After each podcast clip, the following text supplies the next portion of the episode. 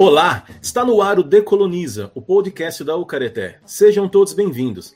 O recado de sempre: siga a Ucareté nas redes sociais. Estamos no Facebook, no Instagram e no YouTube. Eu sou o Henry e hoje estão comigo a Joyce, o Luciano e o Emanuel, além do Alex na parte técnica. Olá, Ucaretenses, como é que vocês estão? Alex, tudo bem? Oi, Henry, tudo bom? E contigo? Tudo bem também. Joyce, olá, como estão as coisas por aí? Baixa, pá, pessoal, tá tudo bem? Todo bien. E vocês? Tudo bem também. Luciano, olá, como estão as coisas? Tudo bem, boa tarde a todos, especialmente ao nosso convidado Salvador. É uma alegria participar mais uma vez. Muito bem. E Emanuel, como estão as coisas por aí? Tudo ótimo. Tudo bem. Ótimo. Uma história para vocês.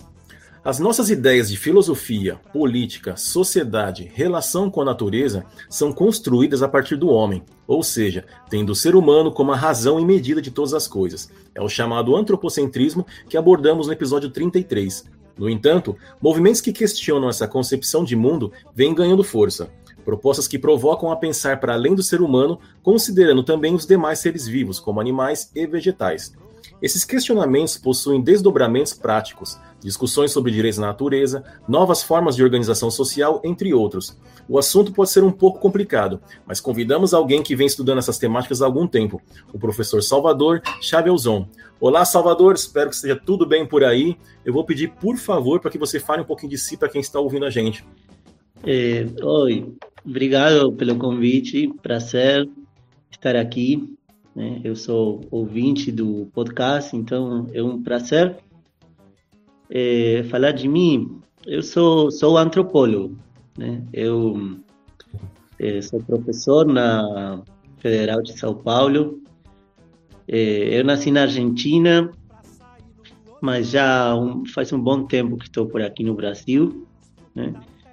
É, e um prazer estar aqui, estou à disposição acredito que vamos conversar sobre antropologia, sobre política contemporânea, que são uh, os temas que, que eu pesquiso, que eu trabalho, que, sobre os quais eu penso.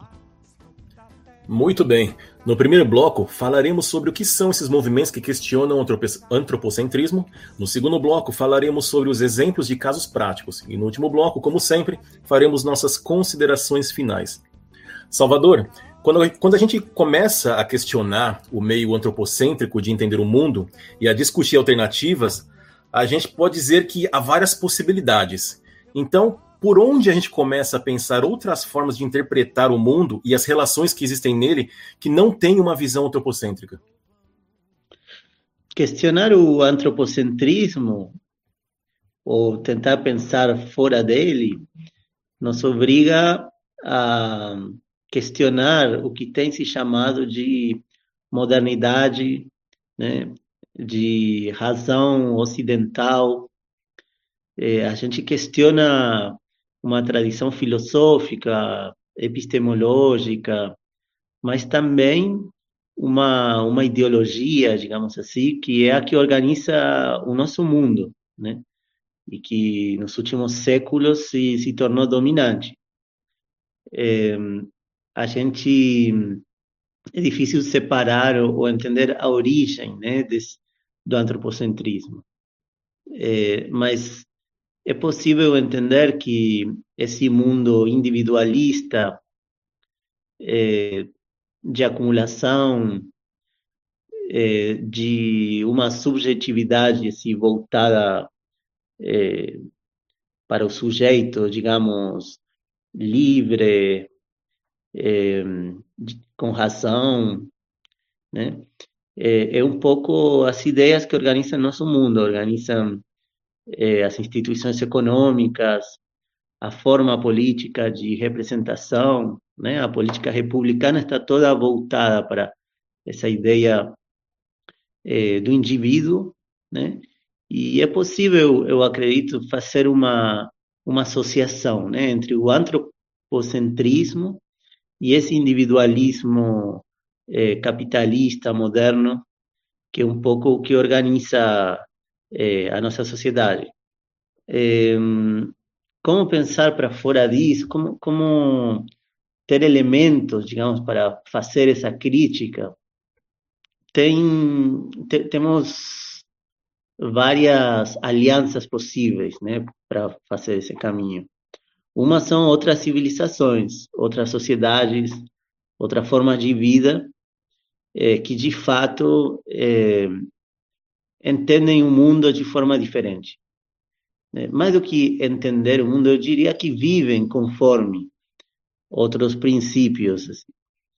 É, os povos indígenas aqui na, na América é, são a, a, nossa referência, tanto na antropologia, na, no estudo, digamos, das formas pré-históricas ou pré-coloniais, tanto quanto nas populações contemporâneas, que mostram como é possível pensar o território de forma diferente, a representação política. É, eu fiz estudos, digamos, na, na minha formação de antropólogo, eu me aproximei aos povos dos Andes, né, os povos, as formas comunitárias dos Andes da América do Sul, formas quechua, aimara, e lá a gente tem, mesmo nas formas contemporâneas né, de, de política indígena, de organização, a gente encontra é, formas que não são essas republicanas do sujeito, da representação individual. É, a gente, com os exemplos das outras civilizações, consegue entender até que ponto esse antropocentrismo é histórico, né? é histórico, é só uma das formas possíveis.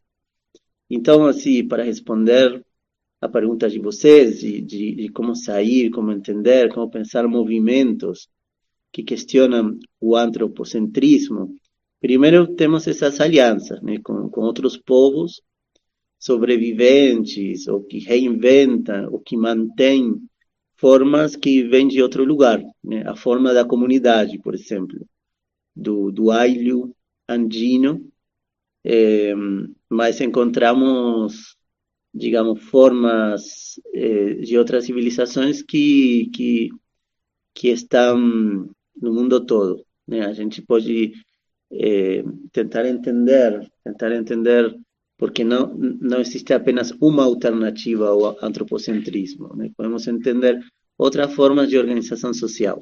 Né? Mas aqui nas cidades, ou aqui, digamos, bom, tem povos indígenas urbanos também, mas eu diria que não é a nossa única, nosso único caminho esse de tentar entender outras civilizações. Né? Tem movimentos que questionam o antropocentrismo aqui na cidade, aqui, é, digamos, dentro, inclusive, da epistemologia e da filosofia ocidental, né? Temos é, outras alianças, então. Tem, temos é, alianças possíveis com movimentos que questionam ou buscam outras formas de organização, e em particular assim tem tido na, na, na, filosofia, na antropologia, a partir de etnografia, é, uma aproximação ao mundo dos não humanos, né? As plantas, os animais, e entendendo o funcionamento, é, o tipo de mundo é, e a forma de habitar o mundo das plantas, dos animais, temos um outro caminho, digamos, um outro movimento, né? Porque quando falamos de movimentos que questionam, é, eu pensaria movimento no sentido amplo, né? correntes é, que não necessariamente é um grupo organizado, mas espaços, digamos, de experiência no mundo que nos permitem fazer essa crítica ou nos distanciar ou pensar alternativas dessa forma dominante. Né? Então, nesse estudo da, da forma de habitar o mundo, eh, de plantas, né? tem tido toda uma bibliografia que, que questiona essa centralidade do, do humano. Né? E aí tem um debate interessante que se abre, porque, por um lado, a gente vê que o mundo não somos apenas nós, né?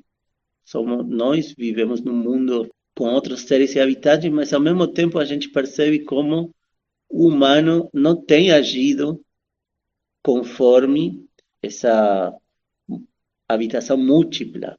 Né? Então, temos um problema, porque se bem não estamos sós, a gente age como se estivéssemos.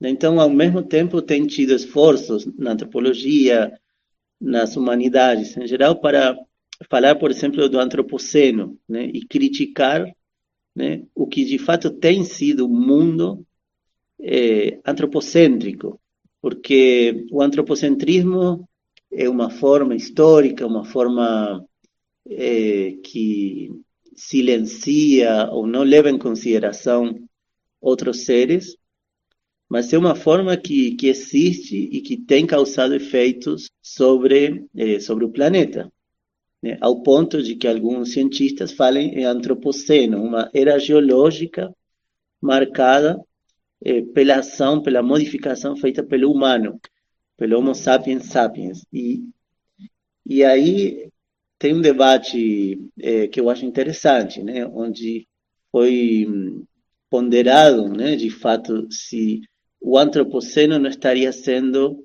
antropocêntrico demais, né? Porque afinal, se, se estamos querendo questionar o lugar do humano eh, e a gente consagra, digamos, a vida do planeta ao destino de uma espécie, eh, não será que estamos eh, reproduzindo e, e, e, sem capacidade de ver como, de fato, o mundo é muito mais que nós, né? Vai muito além tem tido discussões né, que, que propuseram eh, outros termos né, para avançar nessa crítica.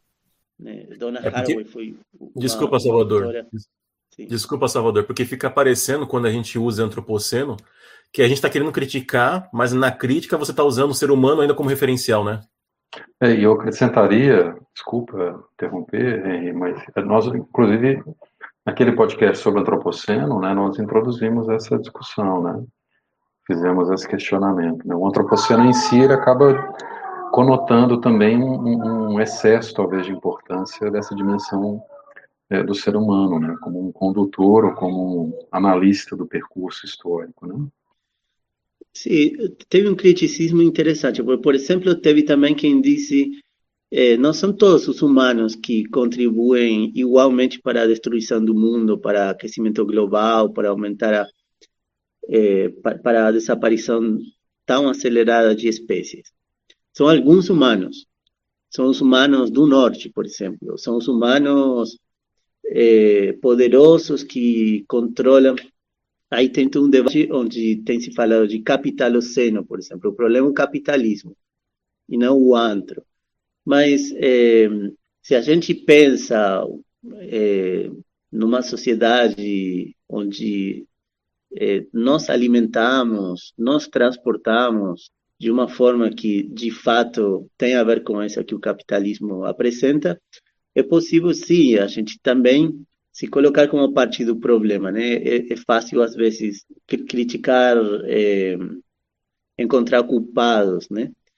mas acredito que, eh, que esses problemas né, que, que são apontados nessa discussão de antropoceno, capitaloceno, diz respeito a todos, né, a, a, a humanidade.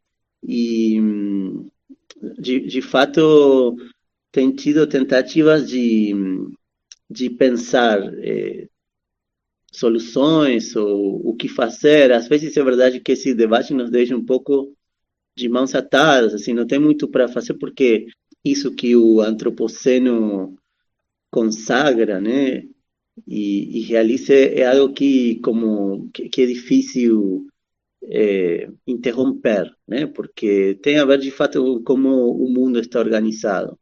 Um mundo extrativista, um mundo onde, de fato, essa separação do homem em relação ao que seria uma natureza, o restante das espécies, é, existe. existe né? Então é como se o antropocentrismo é, tivesse se autorrealizado né? nesse mundo, nesse tipo de organização do mundo. Donna Haraway é uma autora que tem tentado pensar soluções, né? justamente a partir do encontro com outras espécies, arranjos interespecíficos, com um desafio político, né, de, de fazer uma intervenção que mude o rumo né, da organização desse mundo industrial, urbano, eh, de combustíveis fósseis, etc. Professor, é, primeiro, muito obrigado pela sua participação. Eu queria até questionar nessa linha se essa proposta, como a da Dona Haro, ela implicaria, por exemplo, a gente entender os outros seres vivos de outra forma, não só como algo que está ali só para o benefício dos seres humanos, né, como recursos, como algo que está na Terra para a gente explorar livremente, né, que às vezes é parece que esse é o esse parece que é o pensamento que que é dominante, né, a gente entender, por exemplo, os animais como como recurso. Né? Eu penso no gado, eu penso em algo que está produzindo algo, eu, a gente pode até tratar um pouco melhor o, os animais de estimação, mas às vezes a gente está. Eu não sei se muda muito essa relação com eles. Isso implicaria em enxergar os outros seres vivos de outra forma? Acredito que sim, que tem a ver com sensibilidade, né? Com mudar uma sensibilidade, né? De abertura para o outro, né? Que é, de fato é também o que vários etnólogos têm é, encontraram na forma de entender o mundo das civilizações ameríndias, né, uma abertura para o outro, né, um interesse pelo que não é meu, né, essa lógica antropofágica, em lugar do pensamento é, centrado em si, o egocentrismo, essa ideia de é, é nossa verdade que vai ser espalhada pelo mundo. Exige, sim, uma abertura uma sensibilidade. E, e tem outro debate assim, que, que aparece aqui, que é esse que envolve movimentos ecologistas, a gente pode falar disso num outro bloco também, mas que é, que é a ideia de é preciso desacelerar, é preciso um decrescimento, é preciso parar a máquina, né? tem movimentos primitivistas, tem é, movimentos contra a tecnologia. A própria Dona Haraway propõe que tem que ter uma redução demográfica. Essa é uma linha de, de pensamento. E tem outra, que é o contrário, né? que é o contrário que eu acho que tem que ser interessante também considerar, né? que, que é a confiança de a multiplicação né, de vínculos e, e o, é, a confiança no que bilhões de pessoas poderão fazer para encontrar soluções, desde que elas sejam é, sujeitos né, do, do, da organização do mundo. Então, não, não, se trataria tanto de, de congelar, de reduzir, de é, parar, mas de mudar a lógica com que o mundo funciona e nos organizamos. Assim. Seria uma confiança na, na criatividade, na, na capacidade de produção de soluções, né?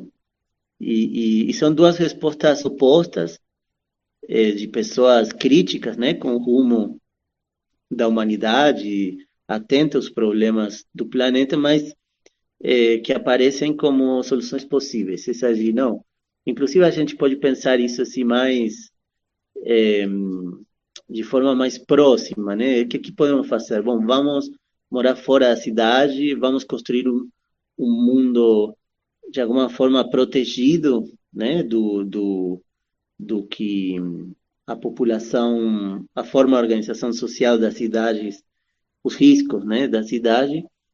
Ou podemos, ao contrário, assim, é, entender como uma cidade pode, por exemplo, se, se abrir a que os rios subterrâneos que, que a, a percorrem voltem a, a ver a luz, né? E como é possível uma transformação dentro da cidade usando a, é, a força do social, a criatividade social, as possibilidades que se, se confiamos, digamos, é, no homem, eu, eu, diria assim, temos, temos uma saída onde confiamos na humanidade e, e tem outra onde percebemos que o problema é o homem, né?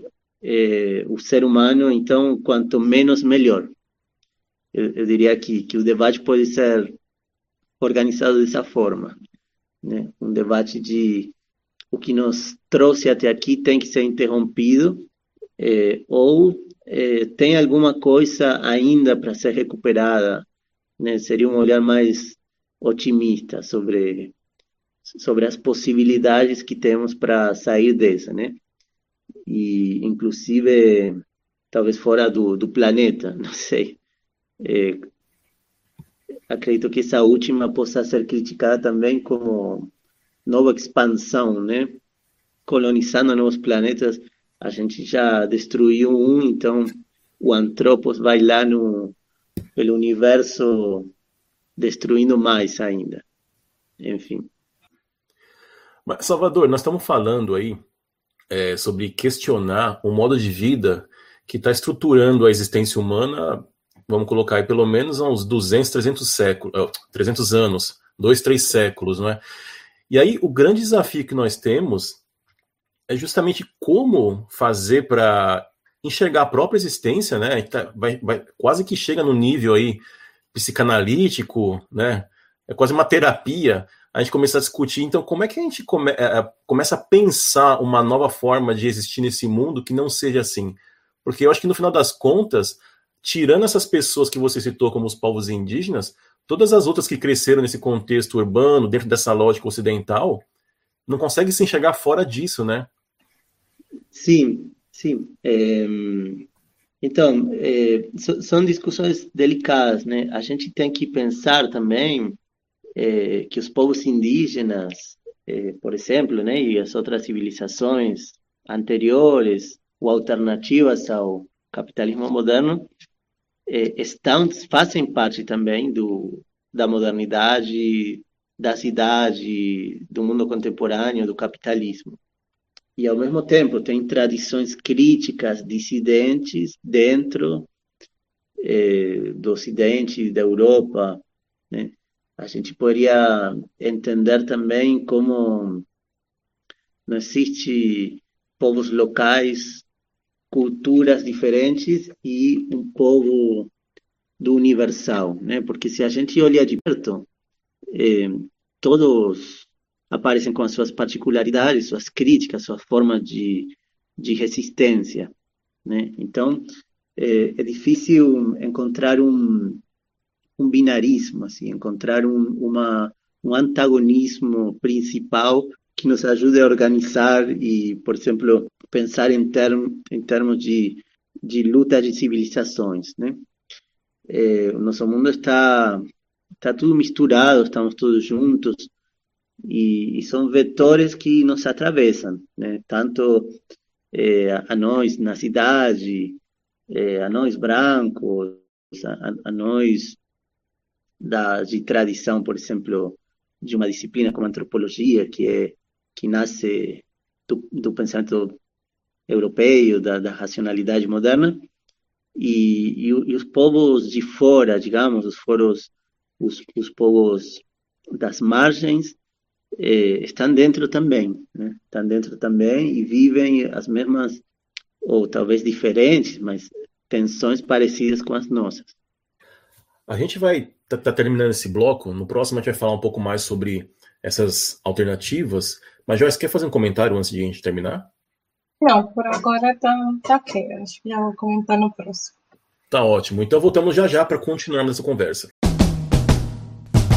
Decoloniza, o podcast da Ucareté. Um bate-papo com uma boa pitada decolonial sobre os povos tradicionais, culturas, racismos e muito mais. Acho que vocês vão concordar comigo que o maior desafio é fazer com que essas ideias deixem de ser teoria para se tornarem prática, né? E aí é sempre comum citarmos povos indígenas como exemplo, abrindo sempre aqui um parêntese para lembrar que também tem povos indígenas em contexto urbano, que vivem de forma diferente, né? Então, sempre que a gente menciona povos indígenas, sempre tem que ter aí um asterisco, lembrando que povos indígenas não é sinônimo de modo de vida também, né? Nós estamos falando mais sobre especificidades étnicos, é, étnicas e culturais. Mas voltando aqui para a questão, a gente sempre cita os povos indígenas como, como exemplo né, de modos de vida que não sejam devastadores ao mundo como o modo ocidental. E aí, no bloco anterior, o Salvador tinha adiantado alguns grupos, alguns exemplos que estão dentro das cidades. Salvador, que exemplos práticos aí você pode citar de organizações, ou mesmo esse que você citou no bloco anterior, que realmente saia, que saiam dessa perspectiva antropocêntrica?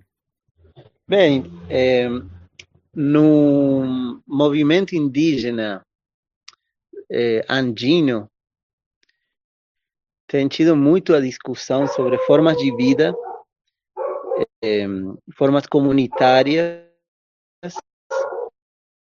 e como elas podem, de fato, ser uma alternativa para o modelo de desenvolvimento.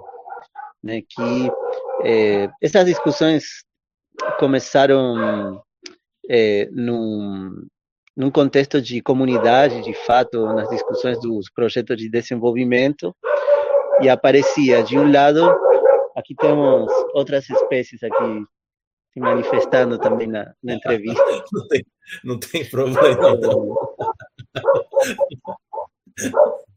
A, a, a, gente não está só, né? De, de fato, como claro. a gente está claro. criticando, eh, aqui vemos que está ela, por exemplo.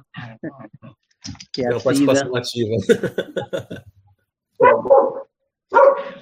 É, fazendo o papel dela de, de, de cuidar o território. Mas, é, então, os povos andinos têm discutido muito, assim, uma crítica aos projetos de desenvolvimento. É, Bolívia, Peru, Equador, né, é, fez parte dessa política que as potências mundiais começaram na década de 50, 60, né, de levar o desenvolvimento, os programas de desenvolvimento né? É, tem quem diz que isso começou com o discurso do Truman em 54, né? essas políticas de cooperação para desenvolvimento, e aí nasceu uma reação, né? uma crítica às políticas, que depois, com o tempo, foi foi um pouco todas essas discussões chegaram nos debates é, das assembleias constituintes, da política indígena e da política do Estado, com a ideia de um outro desenvolvimento ou de um bem viver, né? Que inclusive são conceitos que que chegam aqui também para é, estão sendo ouvidos aqui na, nas terras baixas também da, da América do Sul pelos povos indígenas pelos Guarani, né? Não é uma discussão apenas andina, mas que tem um pouco com essa tentativa de pensar uma alternativa de desenvolvimento, uma alternativa é, que recupere essas formas comunitárias, né?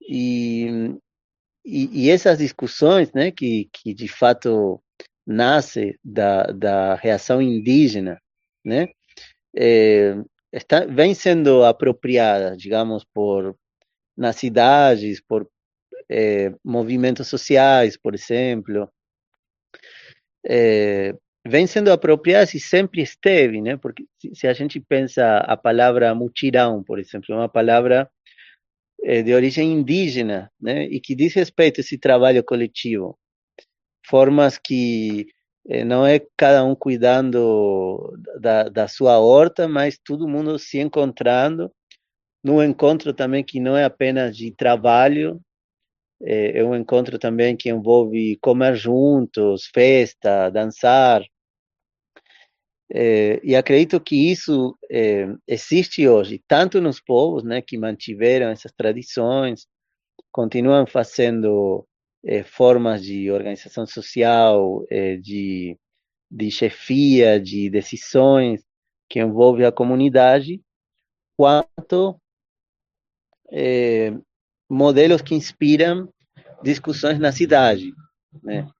E, e, tem assembleias populares, movimentos de hortas, é, projetos, lutas, né? Por exemplo, eu participei aqui em, em São Paulo de, de, um movimento que teve pela defesa de um parque, né? Que buscava a reabertura e nessa discussão envolvia repensar a cidade, né? Como pensar na luta pela defesa de um parque, outra forma de, de convívio, é, outra sensibilidade, né? A gente falava no, no bloco passado, uma sensibilidade para o lugar onde estamos, para pensar os rios, a, as nascentes, a história também do lugar onde estamos, é, tudo que está, digamos, é, junto com nós, é, nos obrigando né, a questionar esse egocentrismo, antropocentrismo, urbanocentrismo,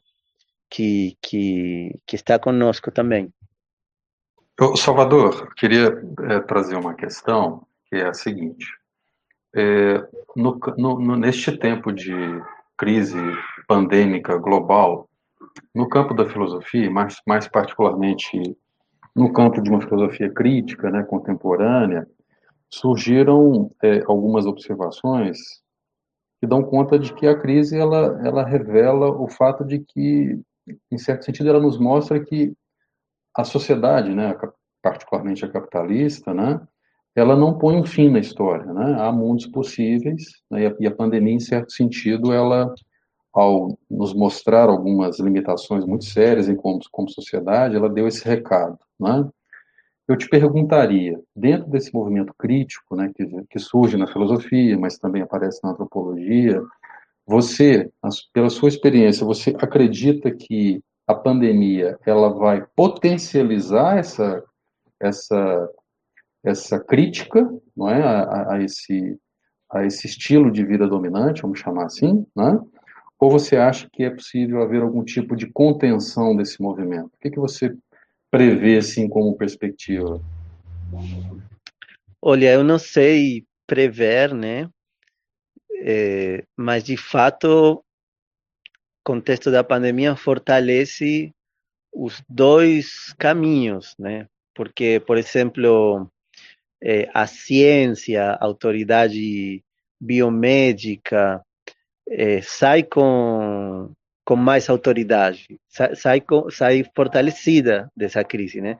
Por mais que ela, ao mesmo tempo, se mostra insuficiente, é, muito controlada é, pelo mercado, né? A gente vê nas disputas geopolíticas também das vacinas e como toda a lógica está é, controlada pelo pelo capitalismo.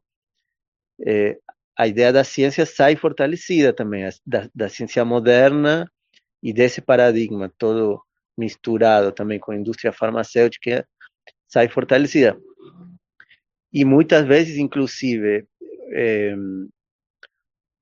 focos de experimentação de pensamento tradicional sai deslegitimado agora, né? Quando associado a formas de cura que são consideradas é, é, primitivas, insuficientes. Então, então é, se por um lado a pandemia mostra os problemas de um mundo, de uma cadeia de fornecimento de alimentos, é, inclusive de um mundo que, que produziu né, tão rapidamente esse tipo de expansão é, viral, né, e que tem a ver com esse mundo que, que nós estamos criticando, esse mundo industrial, é, antropocêntrico é, da razão ocidental, se, se vem a pandemia é uma demonstração da falência desse mundo,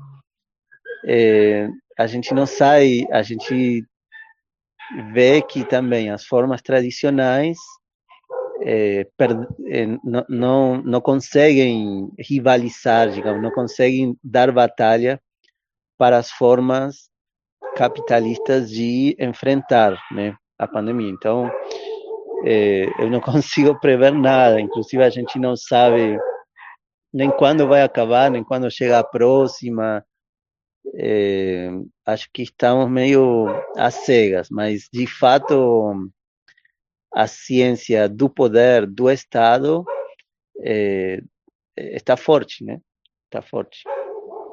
Professor, é, aproveitando o gancho da pandemia, é, existem alguns estudos da que a própria OMS faz, o, o, Programa das Nações Unidas sobre o Meio Ambiente, que relacionam aí o, o nosso modo de vida, a nossa relação com a natureza, com o surgimento de pandemias, né? com o quanto a gente fica mais suscetíveis a mais a mais zoonoses, que são essas doenças que passam aí de, de entre, entre animais silvestres, é, animais domésticos e seres humanos, né? Então, um dos uma das dos fatores de risco aí para surgimento de novas zoonoses, eles apontam a ideia de uma dessa pecuária intensiva, é, e, enfim, esse avanço nosso sobre sobre áreas protegidas, o desmatamento, ser, daria para eu dizer, por exemplo, que é, esse modelo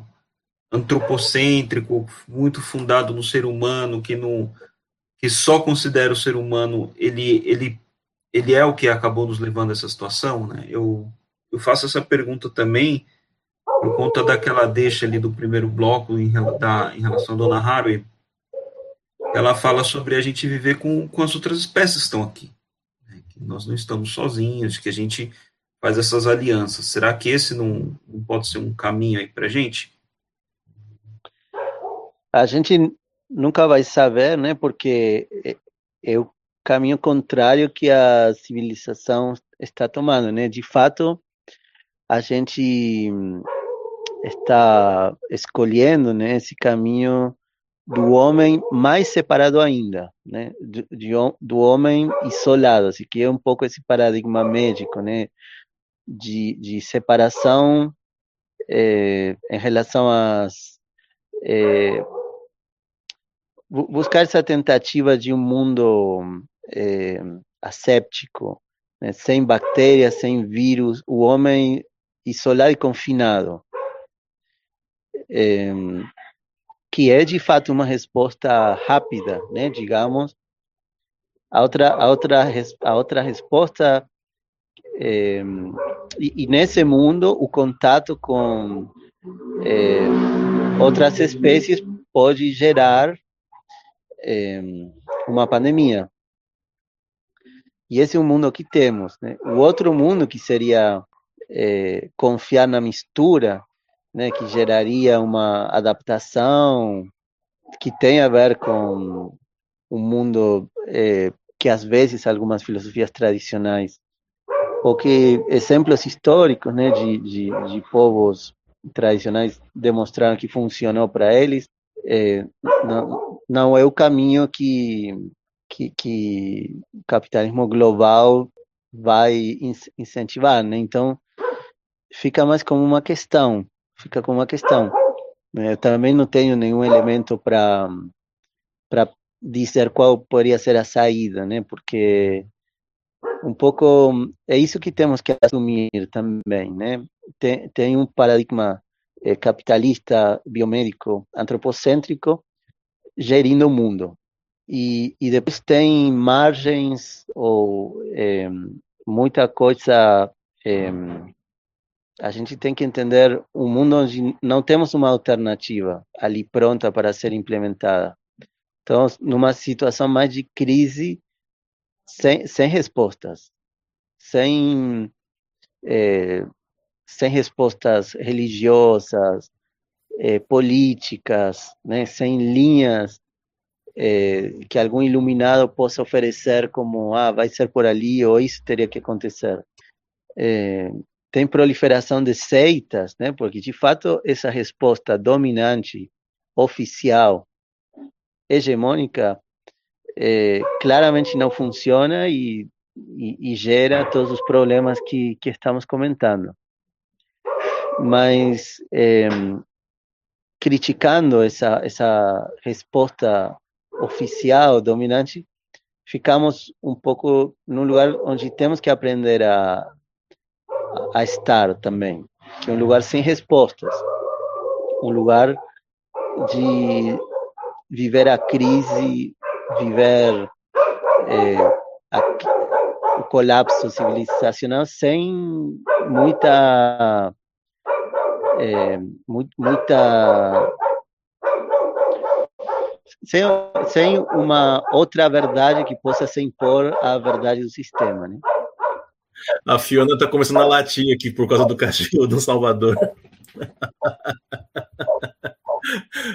Estão fazendo o podcast deles também, gente. Que é isso. Vou, vou entrar um Salvador. pouquinho para ver se vocês me ouvem melhor. Não sei se melhorou. Sim, a gente vai fazendo assim mesmo, não tem problema não. Salvador, assim como o Luciano, eu tive a oportunidade de ver uma aula tua já, e eu lembro para mim foi bem, foi bem difícil porque foi o meu primeiro contato com um dos autores que você mencionou, que é o, o né, o Emanuele Kotia. Então, eu gostaria que você falasse um pouquinho sobre esse trabalho dele, porque eu acho que no primeiro momento, para quem não está familiarizado com o assunto, pode parecer que não tem absolutamente nada a ver nessa. Né? Ele escreve sobre as plantas, e aí como esse estudo sobre essa, essa vida das plantas pode ser aplicada no estudo que a gente está debatendo aqui agora? Sim, sim. É, tem tido uns autores né, que se voltaram para as plantas, também para os animais. Essa ideia do convívio multiespecífico da Donna Haraway, tem também o Stefano Mancuso, que estuda o mecanismo das plantas e tenta desenvolver soluções né, para problemas específicos como a fome, a, a seca. É, e Emmanuel Cotia traz uma leitura filosófica que é interessante porque ele questiona justamente o nosso intelectualismo, assim, a, a, a ideia contrária à vida das plantas, de que a gente vai resolver as coisas na, na cabeça, no intelecto e depois projetar e criar soluções, né? Que, é uma, que isso vem da tradição desde Aristóteles, enfim, mas acho que tem a ver um pouco com o que eu estava comentando antes, né, de que a gente não, não tem respostas, não tem uma, um caminho claro, aberto, e a gente não vai encontrar soluções na cabeça, né, e depois, como um engenheiro, ir e executar um plano. Né. É, a vida das plantas e um pouco a vida de todos nós, assim, tem a ver com ecossistemas, né, com viver em ambientes é, na coexistência, na mistura, e, e é na, na, na ação, digamos, na, nessa vida, num espaço, né, nesse habitar, onde você vai desenvolvendo é, seu lugar, né, na busca de, de luz, na busca de água. Então, é como se fosse uma resposta é, é, que tem a ver com o mundo de, de sensações, de fatos, de, de sentidos, mas também de ir desenvolvendo respostas é, no lugar, né? respostas adequadas para o lugar onde estamos e que se constroem, digamos, nesse nesse habitar, nesse habitar. Né? Não são respostas como essa, eh, essa crítica ao desenvolvimento, né, que faziam os povos andinos a partir da comunidade, tinha a ver com isso também. Chegava a agência de desenvolvimento eh, do norte com um projeto, digamos, como um plano, com uma ideia das coisas e buscava implementar em 500 comunidades de vários países como como se fosse uma matriz e aí esse projeto não entendia as formas locais de, de funcionamento, de autoridade, é, de circulação, é, e era um fracasso, assim. Então, um, eu acho que essa leitura, então, sobre a vida das plantas, que é uma leitura que eu recomendo, que é poética também, conecta as plantas, né, como crítica ao, ao antropocentrismo, ele coloca as plantas no centro, né? Não existiria vida no mundo sem elas. Mas é, além dessa crítica, digamos, é, temos um diálogo forte com essa tradição crítica da filosofia, é, da política contemporânea, né? Então, acredito que as plantas são aliadas, né? E o trabalho do Kotia é, nos ajuda nessa direção, né? De pensar uma forma de, de acionar, uma forma é, de funcionar é, que não é essa do, do engenheiro, do projeto de desenvolvimento. Né? Essa que nasce do lugar da cooperação, da mistura, e que é, tem a ver também com respirar, né? com, é, com esse oxigênio e essa vinculação né? que as plantas fazem da terra, né? do mundo subterrâneo, com o cosmos.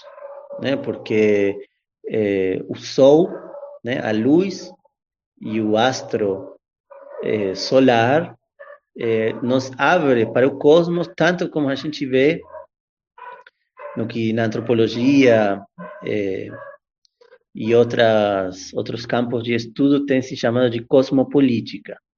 Né? Ali tem Isabel Stanger, Bruno Latour, como autores que eh, também indo para além do humano, né, envolvendo os não humanos, a gente entende que a política não pode ser apenas dos homens, não pode ser apenas eh, um parlamento humano. A gente tem que necessariamente envolver uma numa cosmopolítica eh, outras espécies, por exemplo, animais. Eh, e assim como as plantas, então, uma cosmopolítica propõe eh, um, um mundo onde não estamos sós, né? um mundo mais eh, povoado, com outros seres, com seres não humanos, com os astros. Esse movimento das plantas pode ser considerado uma metáfora para isso que outros autores estão eh, pensando, né, eh, na ciência, eh, a ciência também, né? Eu, eu, quando a gente falou da pandemia, pensamos como a ciência ocidental sai fortalecida, né, de alguma forma, mas também tem um movimento dentro da ciência eh, de questionar essas bases cartesianas, essa divisão homem-natureza, que de fato já existia no pensamento dos índios. Né? Essa cosmopolítica existe, é, é a forma de pensar dos povos da floresta.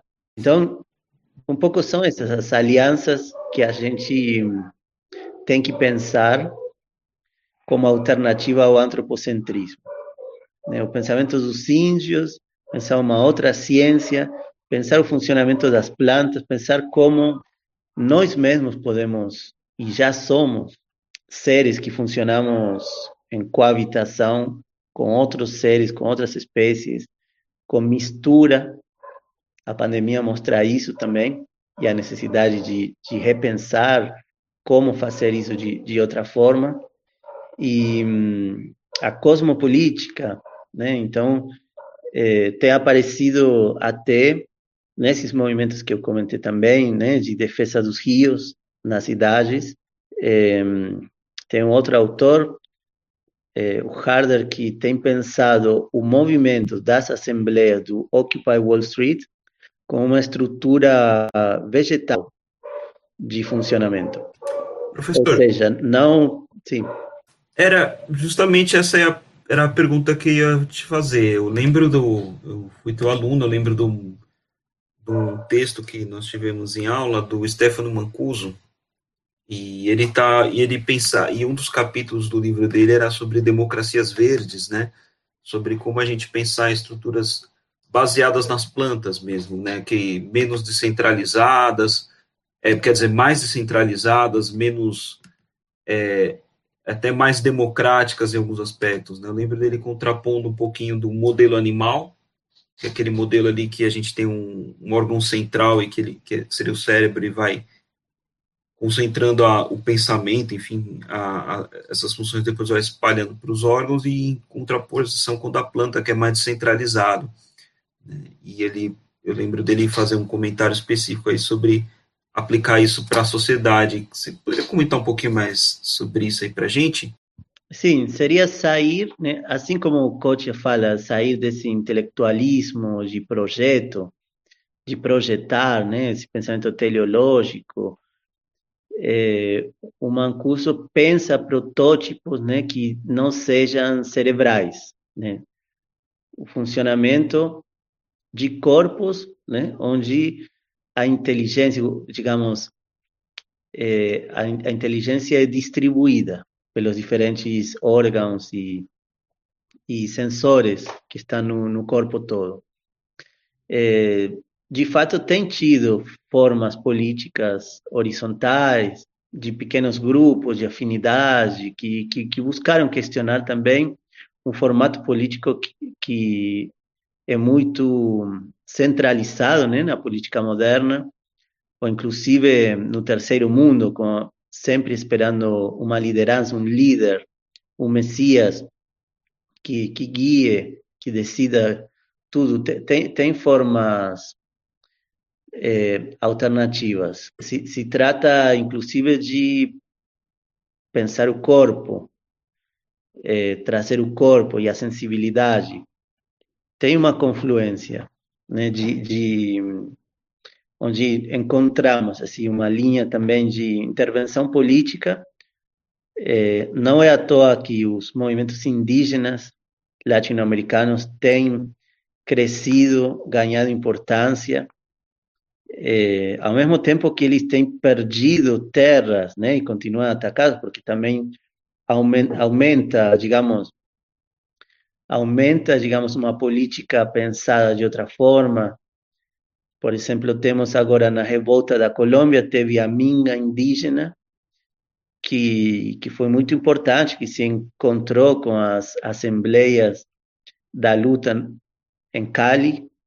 Né? Também no Equador foi muito importante a, a mobilização indígena é, na, na revolta de 2019, na, na, nas lutas contra as medidas de ajuste, né? Agora, é, então, ao mesmo tempo, cresce é, formas de organização que não são essas modernas, né? Que falam de outra forma de território, que colocam temas como autonomia, comunidade, do pluralismo, mas temos que ver que o que tem crescido também muito é o agronegócio, é, que destrói o desmatamento das florestas, a política é, muito centralizada, ou seja, é, temos exemplos para pensar em outro mundo, né? Temos os zapatistas também, que falam de pensar um mundo onde caibam muitos mundos. Tivemos reformas constitucionais né, onde os direitos da natureza foram discutidos. O, o Emanuel sa, sabe disso, é, trabalha com isso. E, mas, enfim, é, isso não significa essa existência nos ajuda a pensar, né, a construir alternativas, a entender as alternativas que vão é, sendo construídas, mas não temos que nos iludir, né, no mundo que no, no seu caminho principal, né, é, mantém o antropocentrismo, o desenvolvimentismo e essa ideia é, tradicional, essa ideia, digamos, da natureza que está longe de ser é, aberta para um cosmos, né? É, é, a natureza à disposição é, do lucro e da da febre de acumulação que a nossa sociedade tem como principal orientação. Salvador, me parece que assim nós temos várias frentes né, para lutar e são várias, vários elementos da, da existência da nossa existência como sociedade que precisam ser questionados. E me parece que tem uma palavrinha aí, um conceito que é muito utilizado, que eu acho que é básico para a gente começar a, a, a, transformar essa nossa forma de, de viver, que é a palavra desenvolvimento, né? Talvez eu acho que nós devamos começar por isso, não é? A ideia de desenvolvimento.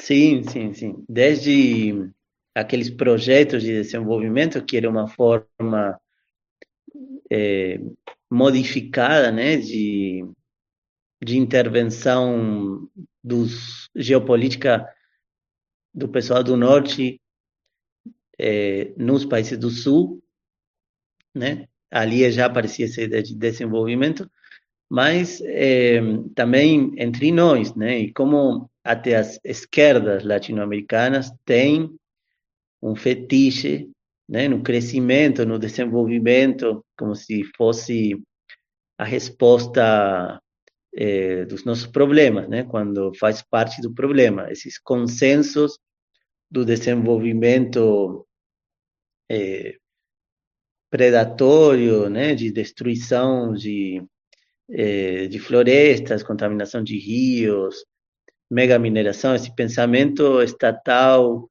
de mercado que é, de fato tem pouco para ser recuperado, né? No entanto, ainda faz parte é, da ideologia, da, da visão de mundo, é, também de pessoas que se consideram críticas ou que querem são sensíveis aos, aos problemas que estamos comentando aqui. Nós estamos chegando ao fim desse bloco. Alguém mais quer fazer um comentário? É, eu queria perguntar para o Salvador, assim, é que na verdade eu estou trazendo essas perguntas complicadas, né? Já trouxe a, a questão da pandemia, mas aproveitar um pouco da experiência dele, já que nós começamos a, a conversa aqui é, tendo como referência a questão do antropocentrismo, né? Mas eu queria te perguntar, Salvador, assim, a partir das suas leituras, da sua vivência também, da sua experiência como, como ser humano andante, né? É, o que que você, o que que você acha como uma proposta interessante, alternativa, assim? Qual que seria um centro, né? Eu estou pensando, é, é, é, porque nós estamos discutindo aqui sempre, nós vamos sempre para essa noção de centro, né? O antropocentrismo quer dizer colocar um determinado estilo humano, né, no centro, né? Mas na sua opinião, o que, que o que, que sucederia a isso? Né? Qual que seria uma alternativa? Haveria um centro? Não, é, se a gente consegue fugir do antropocentrismo, é, talvez seria interessante deixar esse centro vazio, né?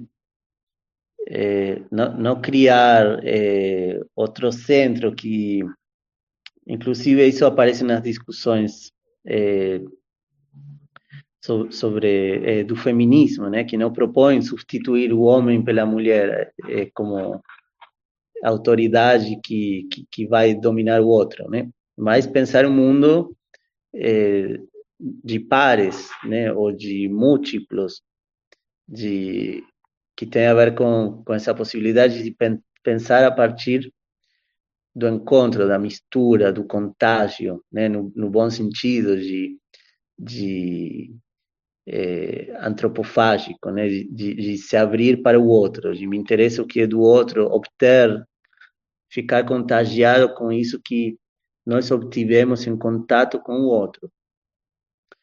É, e pensar num, num, poder vazio. Talvez o poder sempre esteja vazio, né? Porque de fato é, quem chega lá, né?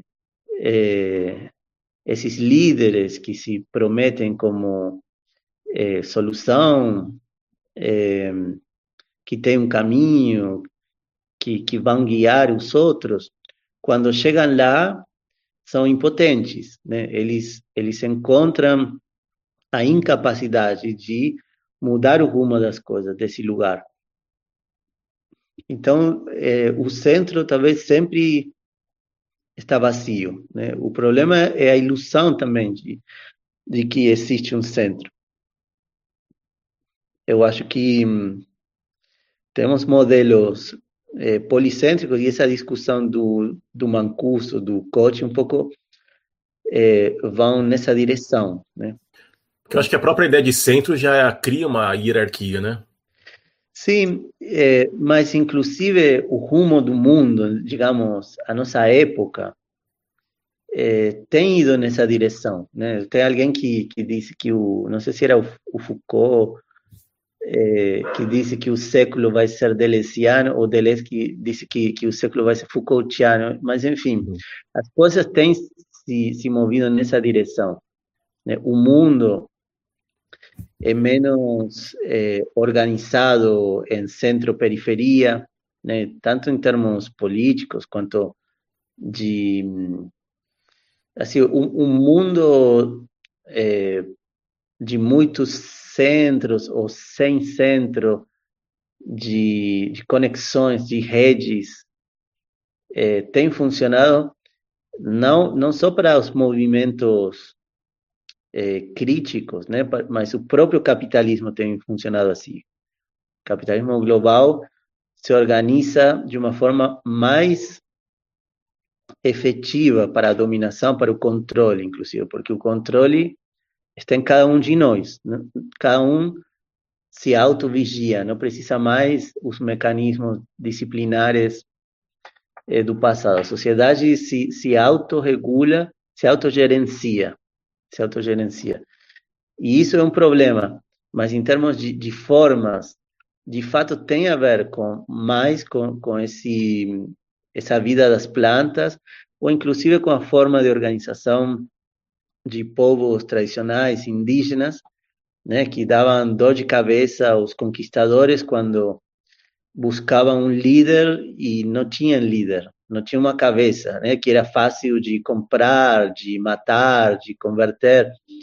O, os grandes impérios que tinham uma cabeça caíram mais fácil, né, foram mais fácil incorporados, colonizados, né? quando essas formas mais das terras baixas, assim, dos povos nômades, onde eh, a autoridade era difusa, dispersa, eh, apareceram muitas formas, muitas vezes, né, uma forma de resistência mais sofisticada, né? Porque talvez aparecesse ele, esse velhinho dali, o chefe, fala com ele.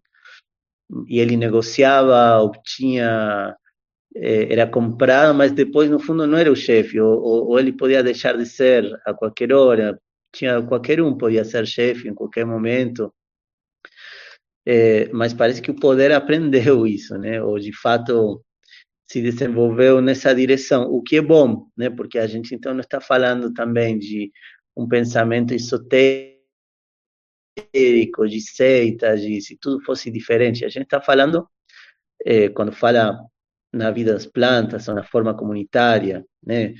Onde de fato eh, trabalho, vida, lazer, autoridade política, economia está tudo misturado, né?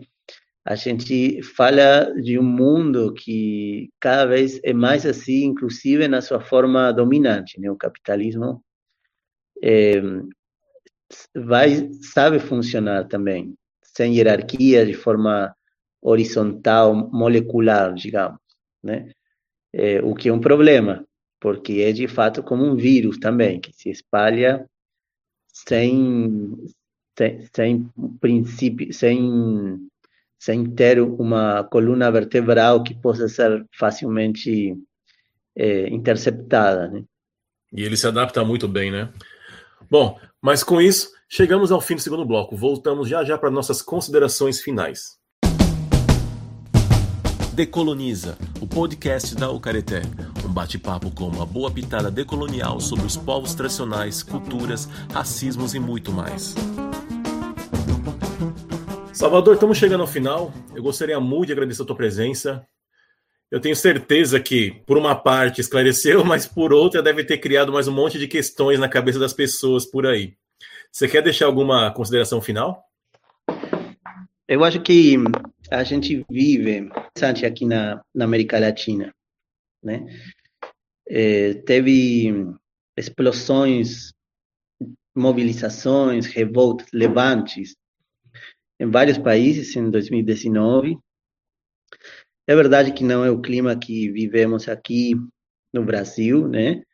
Onde não tem aparecido caminhos de, de resistência desse tipo, mas no Chile, agora na Colômbia, eh, no Equador, é, estamos sentindo a chegada de um novo ciclo assim, de, de lutas, e as lutas são momentos onde é, novo, onde tem uma criatividade é, aberta, né, exposta, latejante, assim, né? Eu, eu acredito que é importante nos conectar assim, com com o que está acontecendo na região, né?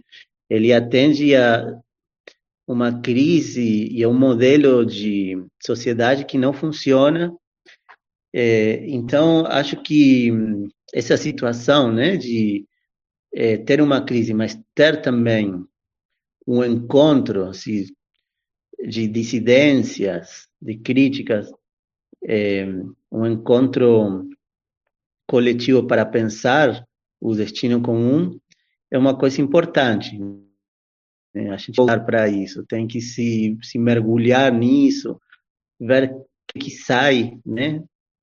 Desses, talvez não vão sair respostas rápidas, fáceis, não vai ser tudo resolvido, nem com uma constituição, nem com uma eleição, mas tem um encontro onde tem coisas novas aparecendo. Assim, eu eu é, recomendo que nós voltemos para isso, né? Que que é de lá, né? Onde esses problemas sobre os quais conversamos vão encontrar é, um espaço para reflexão coletiva.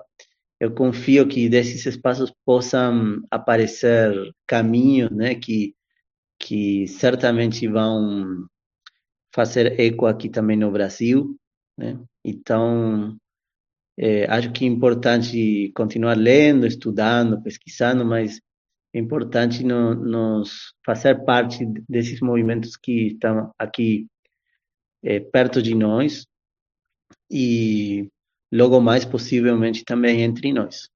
Isso aí. Luciano, quer fazer alguma consideração final? Sim, eu queria agradecer ao Salvador, agradecer a quem nos está ouvindo também, né? O Alex, o Henry, a Joyce, o Manuel, meus colegas alcaretenses, né? E queria uh, chamar atenção para esta sua última fala sobre a necessidade de é, estarmos atentos né, a experiências uh, alternativas, né? E a palavra experiências, eu acho que ela tem um significado especial dentro da minha fala, porque eu chamo atenção para a necessidade de coisas que sejam vivenciadas de fato, não é? Propostas que tenham uma ancoragem é, teórica, filosófica, enfim, em termos de pensamento alternativas, né? mas que é, possam ser vivenciadas de fato. Né? Eu acho que uma, algo interessante é, para nós pensarmos e estudarmos é exatamente inventariar e valorizar essas experiências de vida que sejam alternativas. Né? E eu acho que a sua participação aqui na, no nosso bate-papo, ela nos trouxe essa, essa possibilidade de reflexão sobre isso. Então, eu queria te agradecer e dizer um até a próxima. Obrigado. Joyce, quer fazer alguma consideração final? Quero.